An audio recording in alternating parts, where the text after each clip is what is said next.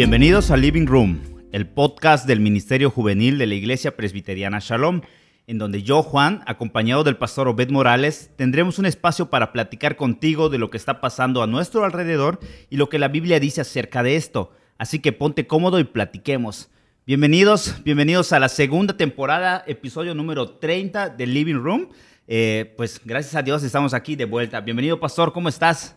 ¿Qué onda, Juanito? También bienvenido. Pues aquí muy, muy bien, contento de ya retomar de nueva cuenta esas grabaciones de podcast. Ya lo extrañábamos, ya no solamente extrañábamos grabar, sino extrañábamos también eh, que otras personas escuchen, dialoguen con nosotros, porque de eso se trata este podcast. Se trata de platicar con las personas, de que los que están escuchando este, puedan también con nosotros reflexionar en lo que platiquemos. Pero no solamente escuchar, ahora ya. Ah, claro, claro. Ahora ya nos puedes ver. Si nos estás escuchando por Spotify, ahora ya nos puedes ver por YouTube en la página de la iglesia Shalom, es, que es INP Shalom AR. Así es. Ahí puedes ver el video que estamos, bueno, de este mismo episodio, van a salir el mismo día, así que estate atento. Domingo en la noche. No sé cuándo escuchen eso, porque tal vez hay personas que están escuchando el episodio en, en Instagram. Eh, eh, Spotify. en Spotify, perdón, en Spotify. Pero eh, pueden verlo después, ahorita si quieren, en ese mismo momento, váyanse a YouTube y en Shalom AR y van a encontrar este episodio en video. Así que fantástico con este nuevo inicio, esta nueva temporada. Y de verdad, muchas gracias a los que estuvieron escuchando, gracias a los que nos estuvieron preguntando también allá de, de reiniciar esto, a los que les interesan esos temas, temas de la pastoral juvenil temas que tienen que ver con eh, situaciones del crecimiento espiritual de los jóvenes en la iglesia y en general, pero específicamente la iglesia y sobre todo dar una respuesta bíblica. Creo que eso es lo que para nosotros es lo más importante, no solo tratar y hablar de la situación, sino qué dice la Biblia acerca de esto. Claro, y sobre todo brindar herramientas de la pastoral juvenil a los pastores, padres de familia, líderes de ministerio que pues este, tienen a su cargo la siguiente generación, esa generación emergente que está con nosotros, quizás sean tus hijos, quizás sean tus discípulos. Y nosotros la intención del Living Room es esa, darte principios bíblicos, lo que nos dice la Biblia acerca de lo que va a estar sucediendo y cómo nosotros aplicarla. y es, sobre todo lo que vamos a estar hablando durante estos episodios. Y como, no sé si ya viste el título eh, al momento que entraste en Spotify o ahorita que lo viste en YouTube, vamos a estar hablando sobre la fe. La fe, algo tan importante que a veces no tomamos mucho en cuenta, pero tiene mucho que ver con nuestra vida cristiana. Así es. Hoy queremos platicar acerca de la fe sólida. Y algo que es importante platicar es, bueno, no vamos a abordar todo, como siempre, los temas son muy amplios, pero queremos responder esta pregunta. Eh, ¿Por qué la fe no se mantiene firme durante la juventud? Eh, ¿Por qué la fe de algunos jóvenes eh, se apaga o se manifiesta en que se alejan de la iglesia, se desconectan de la iglesia, se desconectan en su fe y dejan de, dejan de aparecer en el radar? O sea, se alejan no solamente de la iglesia, sino también se desconectan de las personas. O sea, de, la iglesia me refiero, algunos que algunos piensan que la iglesia es el edificio, ¿no? Entonces se alejan de todo esto. Pero también queremos responder diciendo que, eh, ¿qué hacer?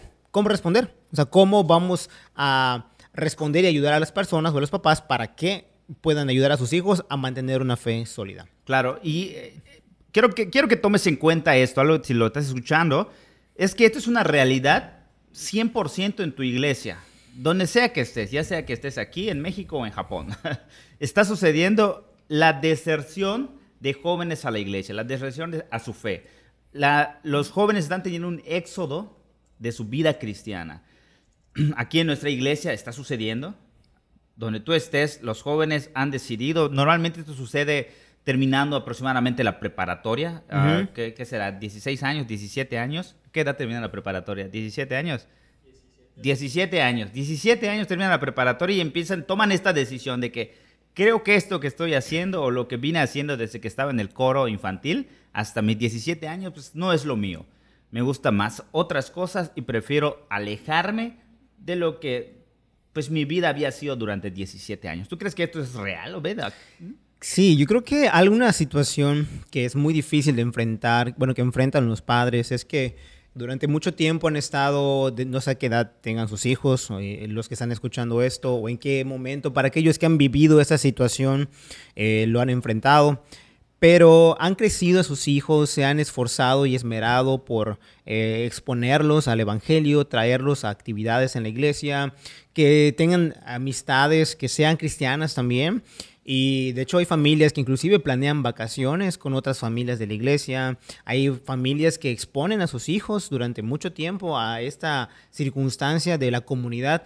Sin embargo, es impresionante que en algún punto también de su vida, como ya mencionamos ahorita, como la, más o menos la preparatoria, eh, ya esos jóvenes comienzan a mostrar y a tener unas, una actitud y preguntas, eh, comienzan a manifestar en sus familias una a una manera de, de, de, vivir diferente. Comienzan a hacer cuestionamientos, comienzan a, gestionar con los padres como que, oye, este, tengo que ir a la iglesia, eh, oye, em, puedo no ir el domingo, y comienzan a negociar con sus papás y comienzan a notar actitudes diferentes, ¿no? Que, que tal vez de primera instancia para un padre, o sea, eso puede no sonar como que eh, no encender sus luces eh, rojas, ¿no? Sino puede ser una actitud muy común.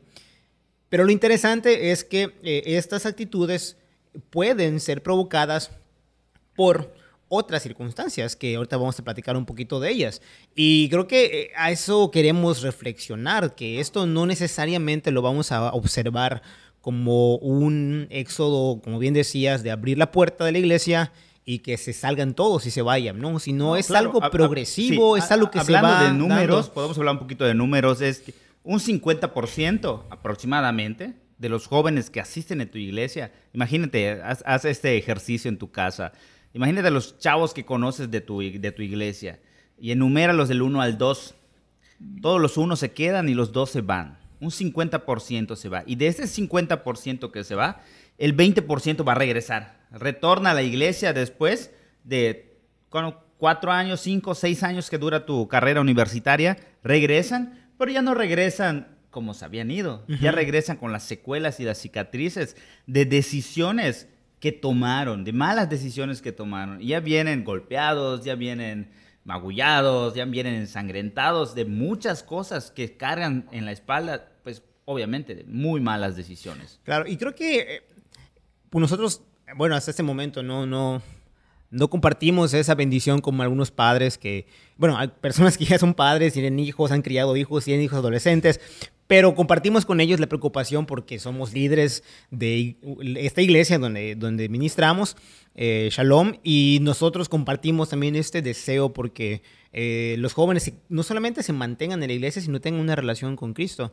que esto es lo que va a hacer que ellos realmente eh, tengan este, esta permanencia con la iglesia. Porque los padres, pues obviamente, imagínate, o sea, nosotros al dejar de de recibir a jóvenes. Ahorita vienen a mi mente algunas personas que ya no vemos. Y podemos pensar, bueno, pues los dejamos de ver. Eh, pues sí lo sentimos, nos entristece. Y tal vez podemos hacer algo, pero tenemos como un límite, ¿no? Pero piensa en un papá que está viendo que sus hijos están viviendo de una manera diferente a como los criaron. Y papás que, que comienzan a notar cambios en sus hijos y que ellos comienzan a, a mostrar un desinterés total por las, por los, por las cosas de Dios. Y yo creo que esa tristeza en el corazón de los padres es, es, es, es muy, es muy dolorosa, es una preocupación, ¿no? De, de, decir eh, qué pasó con él, o sea, qué, qué, qué, cambio, qué sucedió, qué botón se activó, qué fue lo que, lo que pasó en la iglesia o con quién, que de repente eh, eh, mi hijo que quería llegar temprano a la iglesia o a las actividades o salir con la gente de la iglesia, ahorita no quiere nada o las señoritas que tal vez decían, mis mejores amigas están en la iglesia, de repente está fuera de la iglesia. Entonces yo creo que un padre cuando mira eso en su hijo y, se preocupa con esto, yo creo que hay, que que hay que sentir realmente este peso también, ese dolor de, de la preocupación. Para nosotros dejó de entrar y dejó de asistir a la iglesia, pero para un papá es mirar cómo el corazón de su hijo comienza a, alejarse y comienza a despegarse de la cruz. ¿no? Entonces, eh, esto es, es, muy importante y creo que también eh, reflexionado, porque tal vez ustedes no lo han visto, pero ya hemos platicado de esto en tres ocasiones. es nuestro intento de grabar ese podcast y hemos platicado, realmente es que ha sido una experiencia con todo el equipo de aquí que, que nos acompaña, el, el, el, el, hacer este, hacer llegar a ustedes este episodio. Y yo, fíjate que pensaba en esto, eh, creo que algunos jóvenes piensan que desconectarte de la iglesia no significa desconectarte de tu fe. Eh, piénsalo, o sea, algunos, algunas veces pensamos que me desconecto de la iglesia por lo que sea, o sea, dejo de, de, de, de asistir, dejo de relacionarme, pero mi fe sigue bien con Dios. O sea, yo y mi relación con Dios están bien. O sea, no, no, no me digan que por asistir ya no tengo una relación con Dios. No, no, yo sigo teniendo mi relación con Dios, pero a mi manera. Y, Te voy a recomendar un libro que se llama Si soy realmente cristiano. y dice todo lo contrario. Exactamente. Y, creo, y creo que ese es el punto, ¿no? De que, de que no, es, no, es, no es real que, digamos, desconectarme de la iglesia eh, no afecta mi relación con Cristo. O sea, desconectarme con mi iglesia como, como cuerpo, como inclusive alguna gente puede pensar cuerpo local, que yo me desconecte de ellos, no implica que afecte mi relación con Dios. Pero la realidad es que sí, sí afecta. Y como bien dijiste, hay gente que después regresa y, y se da cuenta de que, o sea, cuando está lejos dice, ¿qué hago tan lejos? ¿Qué hago? O sea, ¿qué hago tan lejos de casa? Y lo que hacen es volver, pero traen consecuencias. Así que, pues, buen tema. Sí, pero, Pastor, bueno, ya entrando, adentrarnos un poquito más acerca de esto y, y dejar a bien sólido esto a la audiencia para que ellos puedan entender exactamente acerca de la fe sólida. ¿Cuáles son esas características que nosotros o los jóvenes deberían tener? Esas, esas características que debemos de identificar con los chavos. Decir, mira, este chavo pues está trabajando en su fe sólida o no tiene una fe sólida y hay que buscar estrategias eh, como abordar a estas personas. ¿Cuáles, ¿Cuáles son esas? ¿Cómo, ajá, ¿Cómo podemos identificar a un joven que tiene una fe sólida? Eh, solamente que Primero invítame a tu café, porque ya se ve, ya se, ¿Cómo, ya se, ya se acabó. ¿cómo, ¿Cómo se usa esa onda? Ándale, échale ya. Bien allá, Pepito. Gracias.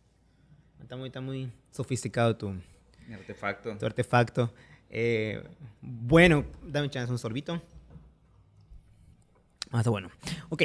¿Cómo, ¿Cómo identificamos una fe sólida? Porque ahorita podemos, puede venir a nuestra mente o los papás pueden pensar en su hijo, ¿no? O sea, un adolescente que está ahorita con ellos, tal vez es en su cuarto, tal vez el papá está viendo o escuchando esto solo, o lo están viendo juntos. Entonces, ¿cómo identificar en mi hijo o cómo como líderes identificamos en mis jóvenes de grupos pequeños o en la iglesia? Piense si este episodio lo está escuchando alguien que no es involucrado en, el ministerio juvenil de una iglesia, pero lo escuchó.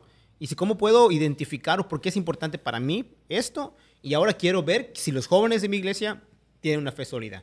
Eh, bueno, nosotros consultamos una literatura, luego creo que podemos dejar, ahorita que hay video, veo que dicen en las descripciones. Sí, le podemos dejar el, link, nombre, el nombre de, dejar la portada. El nombre exactamente de, de, librito. No, nunca, nunca pensé decir eso. Ya leo, banda, que, que, está aquí grabando, que sabe mucho más de esto. Bueno, y consultamos y hay eh, tres, tres este, indicadores.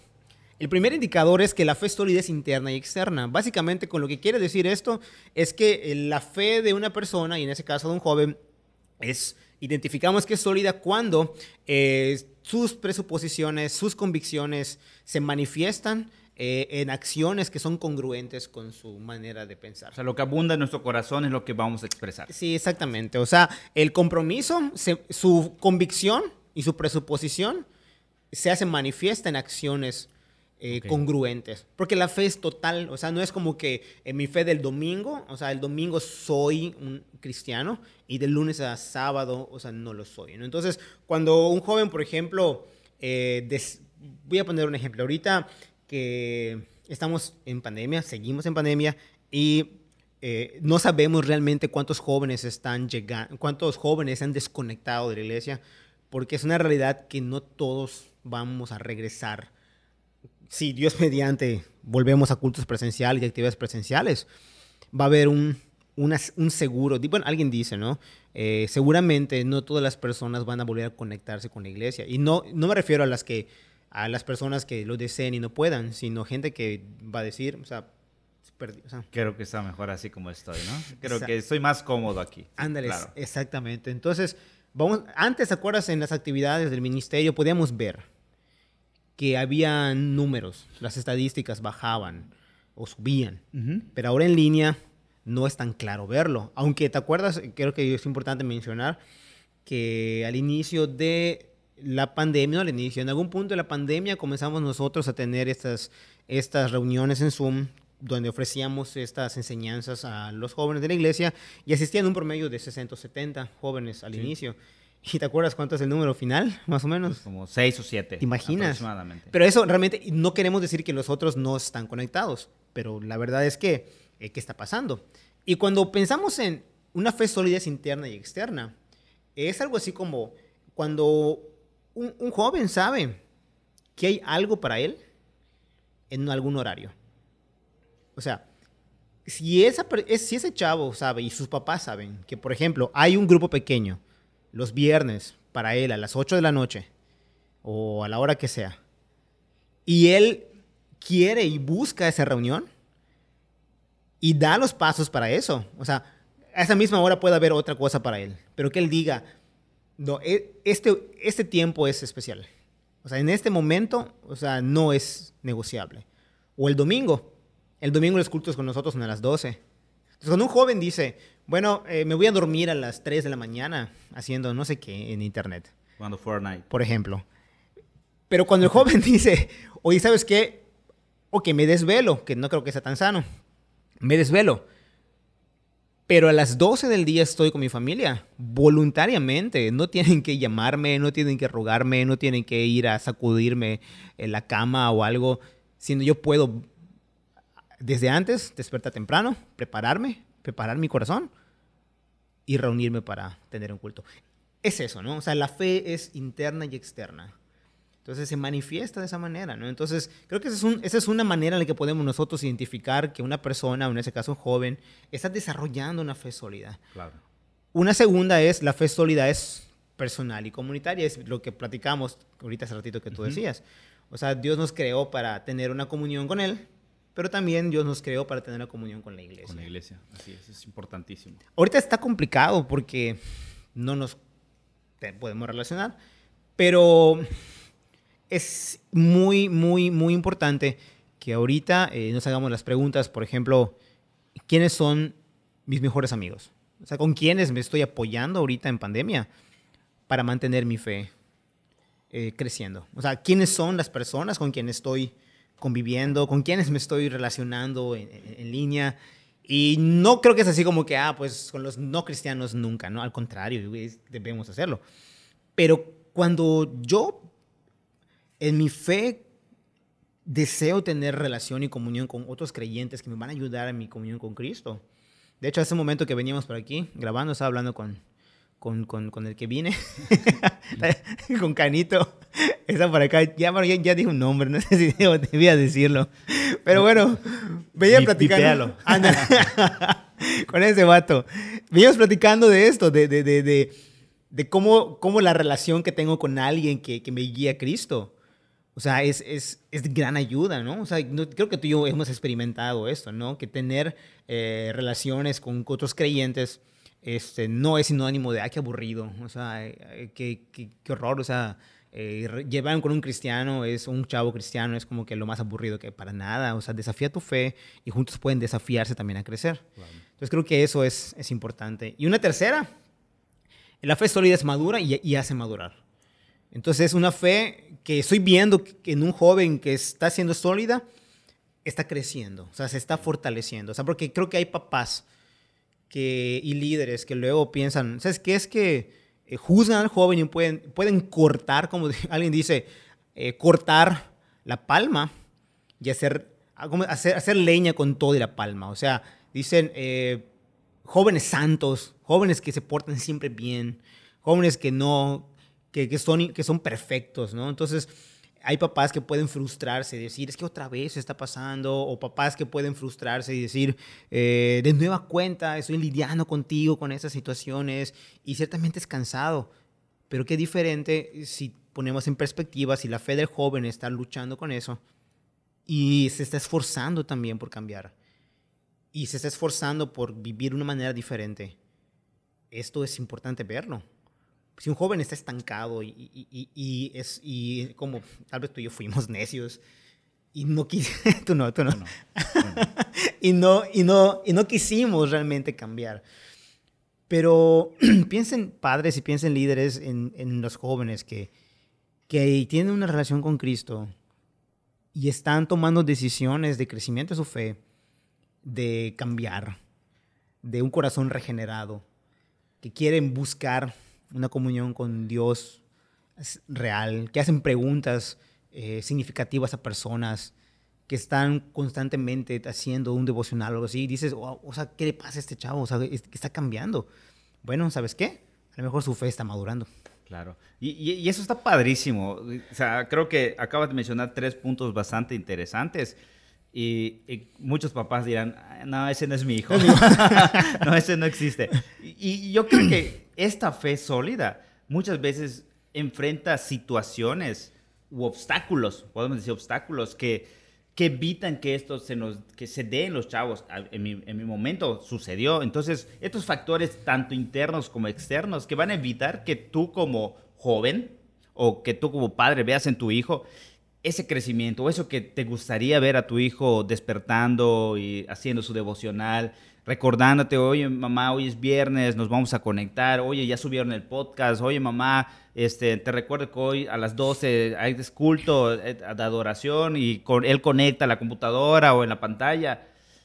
Quizá el papá lo que está viendo ahorita es el, ah, yo te tengo que despertar a las 12 para despertarte no quieres hacer tu devocional, no sabes ni en qué parte de la Biblia está el Génesis, ya sabes. o sea, los papás están lidiando con esto, porque hay muchos factores, tanto internos como externos, que no nos permiten tener este crecimiento en nuestra relación con Cristo y, evitan nuestra madurez. Y, por ejemplo, podemos decir internos, como, como experiencia propia, era, era una lucha constante en mi fe la fe que mi familia me había enseñado, la, fe que mi mamá me había modelado y lo que yo quería hacer. Lo que me parecía bastante interesante que el mundo me estaba ofreciendo. Y como bien nos mencionaba este libro, ¿no? Terminando la preparatoria yo ya podía tomar ciertas decisiones. En episodios pasados comentaba que a los 17 años me salgo de mi casa. 17 años, era un chavo sin experiencia, totalmente sin experiencia, no no sabía absolutamente nada, no sabía cocinar, no sabía pagar la luz, no sabía ir al banco.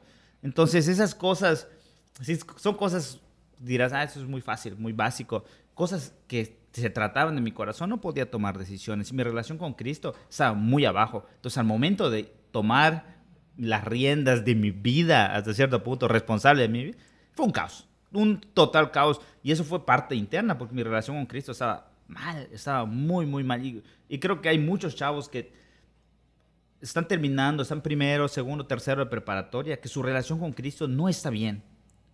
No, no hay algo sólido, no hay una, una fe firme. Porque, y al momento que llegan a la universidad, Exacto. es cuando se dan cuenta y entienden. Platico mucho eso con los jóvenes de mi grupo pequeño. Si tú ahora no estás firme, cuando llegues a este punto donde la tentación es real, cuando pises el mundo real y digas, wow, ya no estoy en una escuela cristiana, ya estoy en el mundo real donde hay alcohol, hay drogas, ah, la sexualidad es libre y ahora pues van a estar viviendo una sexualidad tan libre que es hombre con hombre, mujer con mujer, ya su, el contexto, van a estar bombardeados increíblemente, tú fácilmente puedes perder todo lo que en un poco, en un lapso de 15, 16 años habías aprendido. Es como eh, en ese momento se cuestiona, ¿no? En tu caso que te quitaste de tu casa y te expusiste a un contexto totalmente diferente. Y eso, bueno, en tu caso fue literal, ¿no? Te fuiste de un lugar geográfico, aunque, aunque estamos en el sur de la República y puede ser muy parecido, pero, pero sí fue un, un como un, una balanza donde irte de casa, ¿no? Estoy, eh, toda, tu, toda tu madurez o inmadurez, y sobre todo lo que dijiste de tu relación con Cristo, se ve confrontada con un contexto totalmente nuevo. Claro, y, que quede claro, yo iba a la iglesia. que vaya a la iglesia todos los domingos y a las reuniones juveniles no quería decir que mi relación con Cristo estaba bien. Y, eso es importante porque em, creo que no es desanimarnos, ¿verdad? Porque, bueno, pensando en, en nuestra propia experiencia, eh, ha sido muy bueno y es muy bueno que los jóvenes crezcan en el contexto de la iglesia, que estén allí. Pero un factor interno precisamente es ese, si realmente tienen una comunión con Cristo. O sea, en algún momento eh, de nuestra vida nos preguntamos eso y queremos una respuesta que, que nos dé paz, porque lo que tú dices, eh, nos enfrentamos con circunstancias donde, donde son totalmente contrarias a lo que yo he vivido. Y cuando me enfrento a eso, ahí me hago las preguntas. O sea, respondo por convicción, digo sí o digo no porque es la respuesta que debo dar, o qué es lo que realmente creo sobre esto. Y es precisamente lo que enfrentamos y enfrentó, este, y enfrentan chavos ahorita que, que salen de su casa y van a la universidad y se enfrentan con una convicción totalmente diferente. Ahora, y, imagínate estos chavos que ahorita empezaron la universidad. Aquí tenemos uno aquí en producción que empezó la universidad, pero en línea. O sea, está en su casa, está en su contexto familiar cristiano. Cuando empieza la universidad en una manera presencial, y muchos están viviendo esto ahora. Imagínate este choque que va a tener, este choque de creencias, este choque de culturas. Y ahí viene otro tipo de, otro factor bastante que son los, los externos. Vas a tener nuevos amigos que no creen lo mismo que tú, que no hacen lo mismo que tú, que no fueron educados de la misma manera que tú, que no crecieron con estos principios o esta cosmovisión cristiana que tú conoces. Claro. Y es atractivo. Es muy atractivo. Y si tu fe no es sólida, si tu fe no está centrada, te vas a ir por lo atractivo, por eso que, ok, me causa placer, me gusta, lo estoy disfrutando y lo voy a hacer. Sí, es que es, es, una. Es, un riesgo tremendo y, y, realmente. Bueno, es que hay, tantas, hay tantas, este, tantas situaciones. Yo, por ejemplo, pienso de una manera muy ordinaria cuando nos reuníamos, ¿no? Podemos recordar que algunos, algunos chavos o nosotros mismos nos distanciamos de la iglesia también, o aunque vamos a ponerlo en la pregunta que tú dijiste, la fe sólida del joven o el que está luchando y perseverando se va a enfrentar con esos obstáculos, ya sea obstáculos internos a su corazón o obstáculos del contexto. Y ahorita vienen a mi mente algunos como eh, cuando salen de su contexto y se dan cuenta que lo que la Biblia enseña comienza a dejar de ser relevante para ellos. Por ejemplo, lo que la Biblia enseña o les han dicho como eh, no sé, el mundo se creó en siete días. Y Dios creó al ser humano y a la mujer la creó de una costilla. O sea, cuando una chica sale del contexto de la iglesia y escucha a una persona, a, una, a un maestro con una autoridad tremenda, o un maestro que tenga una investidura, una maestra que diga, soy una doctora en lo que sea, a una catedrática de lo que sea, y la verdad, salud, y la verdad es que y yo soy una catedrática y eh, yo me hice a mí misma. A mí no me hizo Dios. Yo recuerdo una clase que tuvimos de historia del arte, que un profe dijo, eh, dos más dos son cuatro, ¿en dónde está Dios? Dos más dos son cuatro, ¿en dónde está Dios? obviamente yo estaba así como, sé que tengo que responder algo. En todas partes, maestro. sé, que, sé que tengo que responder algo, pero no tengo esa respuesta. Y tampoco quiero responder algo y decir, eh, cree en Dios, y todos me van a decir, o sea, no vaciles, así como que sigues creyendo en Dios.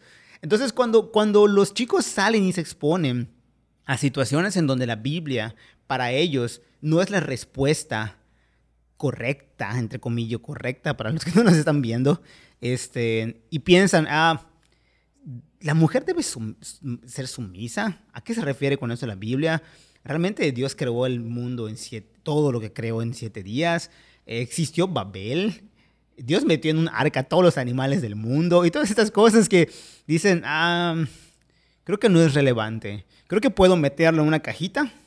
Creo que puedo guardarlo un momento porque esto me va a estorbar ahorita en mi carrera. O sea, esto ahorita no, no dialoga, no, no coincide. Sí, claro. No coincide con mi licenciatura, no coincide con lo que estoy aprendiendo. así que, amigos, no, exactamente. Y lo que voy a hacer, lo guardo y me deshago de ello. Y prefieres evitar esos conflictos, esos conflictos que pudieran, eh, no sé, causarte un problema académico. Exacto. Y pues, prefieres pasar un examen. Otra manera, otros obstáculos ya para ir resumiendo un poquito de esos obstáculos, porque queremos hablar también de las propuestas o soluciones.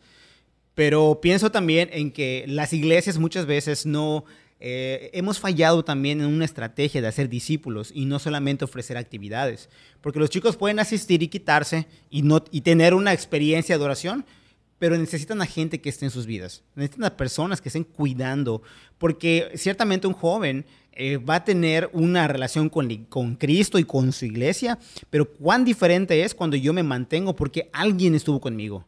O sea, cuando alguien se preocupó genuinamente por mí.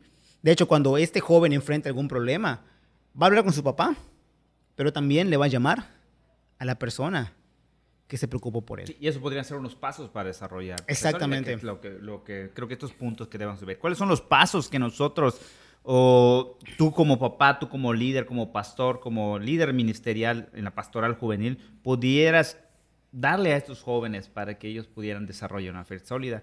Creo eh, número uno, creo que la importancia de los papás. Así es. Creo que para que nosotros animemos a la gente que está escuchando de que no, no tiren la toalla, no piensen que no se puede desarrollar una fe sólida.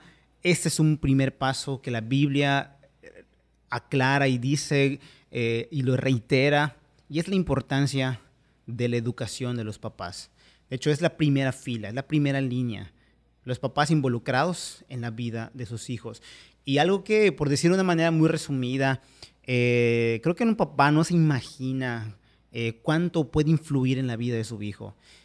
Creo que en algunas ocasiones los papás, por experiencias de hablar con algunos papás, eh, creen que la mayor influencia en su vida pudo haber sido de otra persona o de algo diferente o alguien externo, pero no, no se imaginan cuánto un papá puede, unos papás pueden influir en la vida de, de esos hijos eh, por lo que hacen o por lo que no hacen.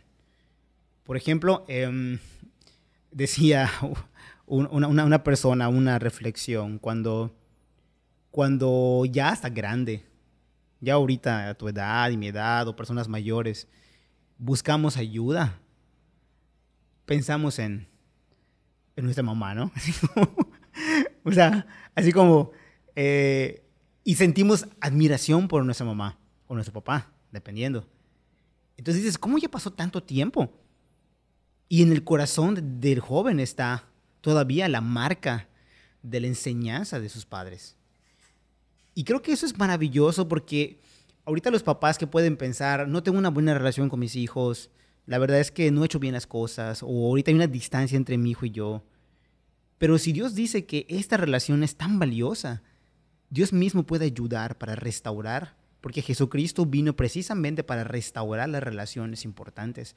Y la primera relación importante que vino a restaurar es la relación del hombre con, Él, con Dios, a través de Cristo. Y Dios quiere, y su deseo también es que las familias experimenten esta, esta nueva unión que pueden sentir gracias al Evangelio. Entonces un padre que puede decir, bueno, es, veo muy difícil que mi hijo realmente pueda restaurar una confianza en mí o yo en mi hijo. Pero sabe, el Evangelio es tan poderoso para restaurar a unas relaciones más, que han sido devastadas. Piensa en José y sus hermanos. O sea, esos, sus hermanos quieren matarlo, ya sabes. O sea, ¿te imaginas?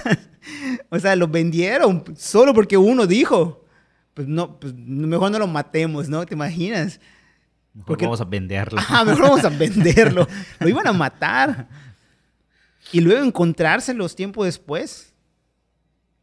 Y decir, wow, o sea, tengo toda la autoridad y el poder para mandar a matar a estos que me quisieron matar. Pero lo que pudo restaurar la familia fue el Evangelio. Entonces, padres, creo que algo que deben de, tener esperanza y considerar es que para desarrollar una fe sólida en sus hijos, como dice Efesios, Efesios 6.4, eh, dice, vosotros padres no provoquéis a ir a vuestros hijos, sino criadlos en la disciplina y en la instrucción del Señor. O sea, ahí está este deseo de Dios y este privilegio que les ha dado a los padres de influir en la vida de sus hijos hasta que estén con ellos, aún después de que deje de estar con ellos. Entonces, ese es un primer paso muy importante. Tengan esperanza, padres, de repente el Evangelio, cuando ustedes descansan en el poder del Evangelio que puede restaurar esta relación, es un primer paso para que ustedes puedan desarrollar en sus hijos una fe sólida. ¿Cómo? Pues yo les diría, modelen. Modelen su búsqueda de Dios. Y instruyan. Es bastante interesante, ¿no? Porque hemos, hemos aprendido, hemos leído que lo que tú estás viendo y de lo que te estás quejando de tu hijo es lo que tú le has enseñado. Es lo que tú has modelado toda tu vida. Entonces tu hijo es un reflejo de lo que tú eres. Entonces, ¿qué estás modelando? ¿Qué estás enseñando? Eso es lo que tu hijo va a reflejar. Y es lo que tu hijo va, pues obviamente, va a dar más adelante cuando se cuente situaciones solas, cuando entre a estudiar en algún otro lugar. Quizá no te toque en la misma ciudad. Entonces, él va a poder defenderse con las herramientas que tu papá le diste. No, no, no dejes este trabajo al, al, al pastor de jóvenes o al líder el pastor de jóvenes o tu líder te va a ayudar, te va a dar ciertas herramientas, pero el trabajo principal es tuyo. Tú eres el papá. Y pues bien dice la Biblia, ¿no? Que no va a ser fácil. Claro. no es un trabajo fácil, no, no tampoco nosotros, nosotros lo hemos visto. No, yo no soy papá, pero sé que trabajar con jóvenes es complicado. Sin embargo, es tu responsabilidad, papá. Y no te puedes desajenar de esa responsabilidad que Dios te ha dado. Y creo que, y nada más para cerrar ese punto, y conectando con la historia de José, es muy interesante y a mí me gustó mucho verlo cuando lo predicó, eh, creo que fue el pastor Wilbur, que José, cuando estaba pequeño, él vio cómo su papá, Jacob, y su tío hicieron las paces. O sea, se encontraron y se pidieron perdón. Y teniendo un conflicto de muchos años. Entonces, tiempo después, José enfrentó lo mismo. O sea, él pudo ver cómo el Evangelio puede restaurar la relación familiar. Entonces, es maravilloso porque, bueno, papás, o sea, no piensen que, que, Dios no está interesado en que ustedes vuelvan a tener esa influencia en sus hijos. Pero, pero un segundo punto, un segundo punto para, un segundo paso para desarrollar una fe sólida sería no solamente, el primero, los papás. Los papás. Y en segunda línea, la importancia de la iglesia. Ahí entramos ahora tú sí yo. Nos toca, ahora sí nos toca. Entramos tú y yo, sí, porque no es así como que. Pues sí, claro, es la segunda línea. Después de que tu papá ya estás haciendo tu, trabajo, nosotros entramos como un apoyo, brindando herramientas, brindando ese apoyo, diciendo, ok, estamos aquí para también para ayudarte, empujarte, impulsarte a que puedas hacer esta labor. La iglesia, los pastores, los líderes de grupos pequeños, los, discipuladores todos esos tenemos una labor bastante interesante y bastante importante para la formación de las generaciones emergentes. Exactamente. Y creo que aquí algo de esperanza también para el Padre es que em, otras el Evangelio puede hacer que otras personas se interesen por tu hijo. Otras personas que no tienen nada que ver con tu familia con sanguínea.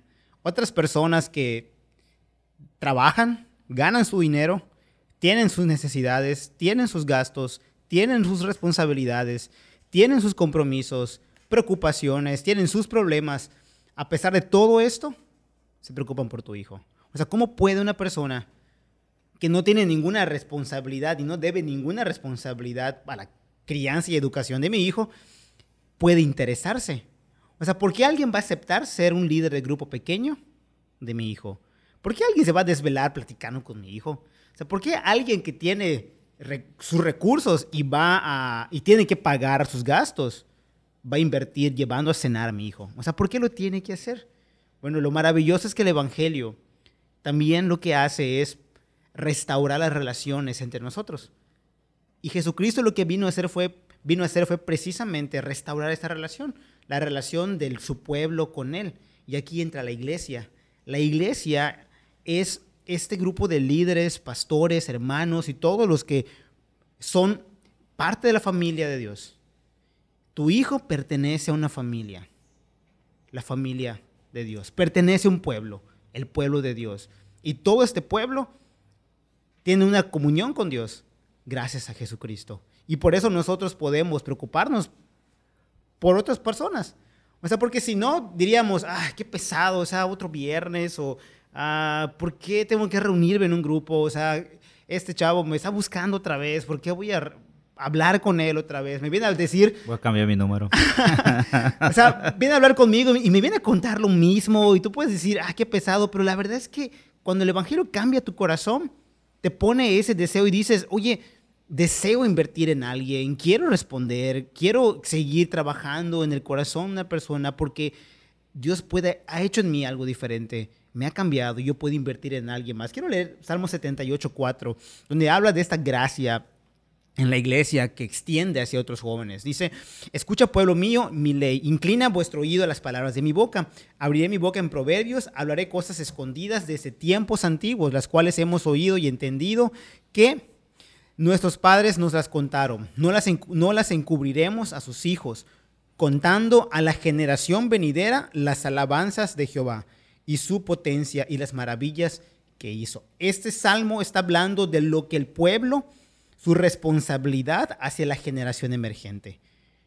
Y esto, este deseo que tiene de hablar de las bendiciones de Dios viene por el deseo que Dios puso en su corazón para los jóvenes. Así que, pues, padres, oren por, por los líderes, oren por los líderes de grupos pequeños, por los pastores, por gente que está involucrada en la enseñanza de, de, de sus hijos, porque Dios los ha llamado para esto. Así es el segundo paso, para tu hijo, para que desarrolle una fe sólida, Dios ha puesto una iglesia, lo, ha puesto en una iglesia para que se preocupe por él. Así es.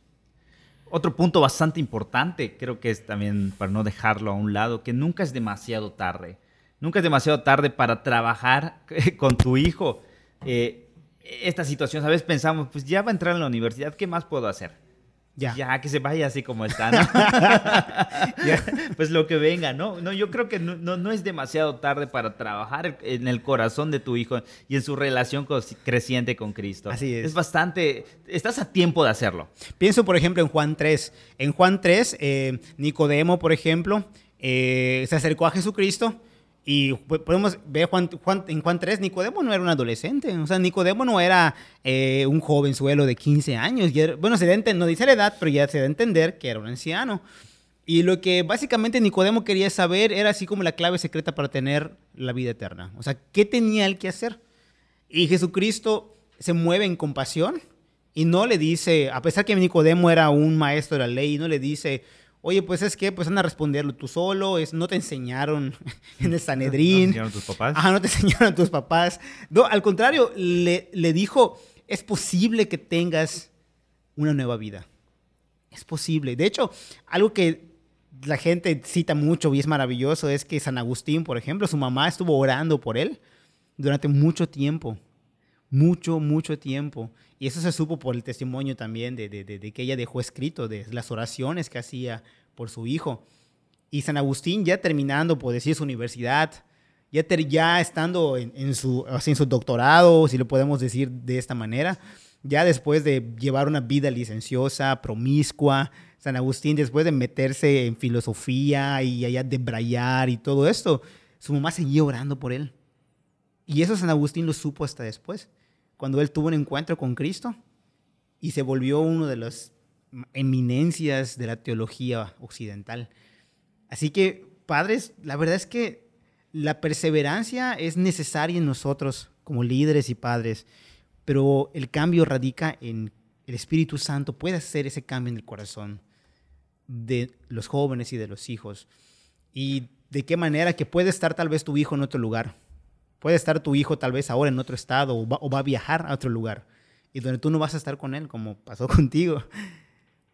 Pero padres que están orando, pidiéndole a Dios porque su hijo se mantenga cerca. Dios puede responder esa oración por su gracia para que ese joven se acerque, no solo a la iglesia, sino también fortalezca su relación. Que ponga gente cerca, ¿no? Como en tu caso, ponga gente cerca. Un paso más nunca es demasiado pronto. Sería lo contrario. Sería todo lo contrario. No esperes a que tu hijo diga, pues ya se esté a punto de ir, ya tenga su maleta en su mano y dices, es que vamos a orar, ¿no? O sea, no. O sea, creo que ese trabajo lo puedes hacer desde ahora, que tal vez tu hijo, te estás escuchando eso y tienes un hijo que está en la primaria, está en la secundaria y no has, no has enfatizado esto en tu relación con tu hijo y que tu hijo tenga una relación con Cristo, hazlo ya. No esperes, no esperes a que tu hijo ya tenga las maletas en mano yéndose y, te sientes a ¿no? Para que Dios lo cuide. Que sí va a funcionar, Dios te va, a bendecir, pero podrías evitarte muchos problemas, muchos llantos y muchas cosas. ¿Sabes qué recuerdo? Recuerdo que un sábado eh, mi papá, así de la, no de la nada, pero dijo, vamos a hacer a partir de ahora devocionales familiares los sábados. Y cuando no has vivido eso en tu vida, dices, ¿qué es eso? O sea, como que, ¿y qué vamos a hacer, no? Y recuerdo que el primer devocional, nos sentamos, tuvimos unos cantos, hasta teníamos unos, unos himnarios. Estábamos leyendo el pasaje cuando llegó una prima corriendo, así, corriendo, así con todo. Abrió la puerta porque pues, pues, no sabía nada, pues sin respetar.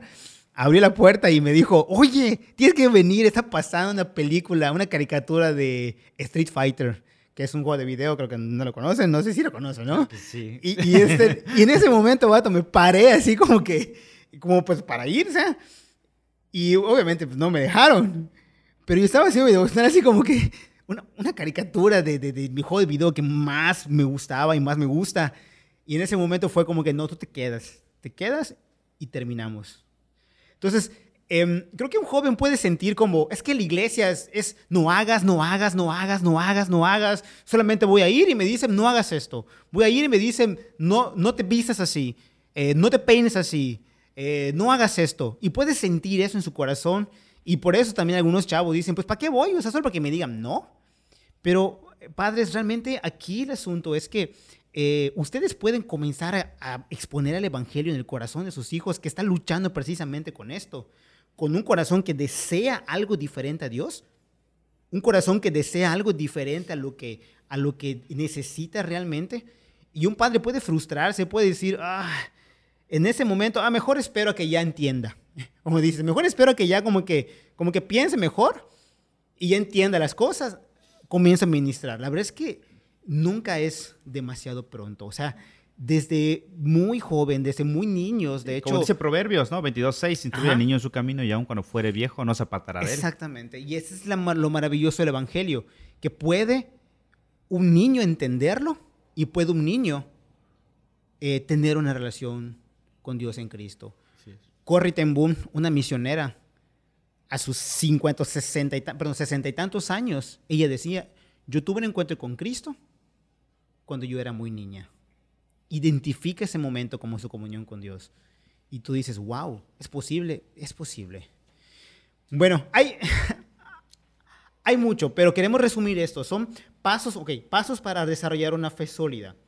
Cuán importante es que los padres dependan de Dios para la crianza de sus hijos, que se activen y dependan del Evangelio y retomen ellos de nueva cuenta esta crianza. Así es. Otro paso es cuán importante es eh, líderes que escuchan esto, no se desajenen de los jóvenes de su iglesia. No, se, no piensen que, que lo hagan otras personas. De verdad, si Dios te está llamando ahorita, eh, responde a ese llamado. Involúcrate en la vida de un joven para que pueda desarrollar una fe sólida este, este chavo y, y, no se desapegue de la iglesia, que tenga esta, esta oportunidad. Padres, nunca es demasiado tarde.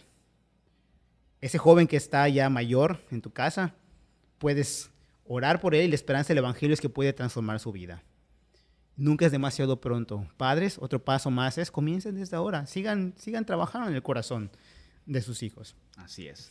Pues Pastor, creo que fue un, un, episodio bastante interesante. Creo que ya tenemos la hora, si no me equivoco, ahí con los de producción, ya tenemos casi una hora. Entonces, empezamos bien. Primer episodio. Eh, primer episodio, vamos a ir este, subiendo. Si tú tienes algún comentario acerca de este episodio que estamos subiendo ahorita, déjanos ahora, sí puedes dejarnos los comentarios en, en YouTube y ahí pues, podemos estar, crear un diálogo acerca de este episodio bastante interesante. Te recuerdo nuevamente que si nos estás escuchando en Spotify y quieres ver y quieres comentar, entra a la página de YouTube en INP Shalom AR y ahí van a estar los episodios que vamos a estar subiendo de esta segunda temporada de Living Room.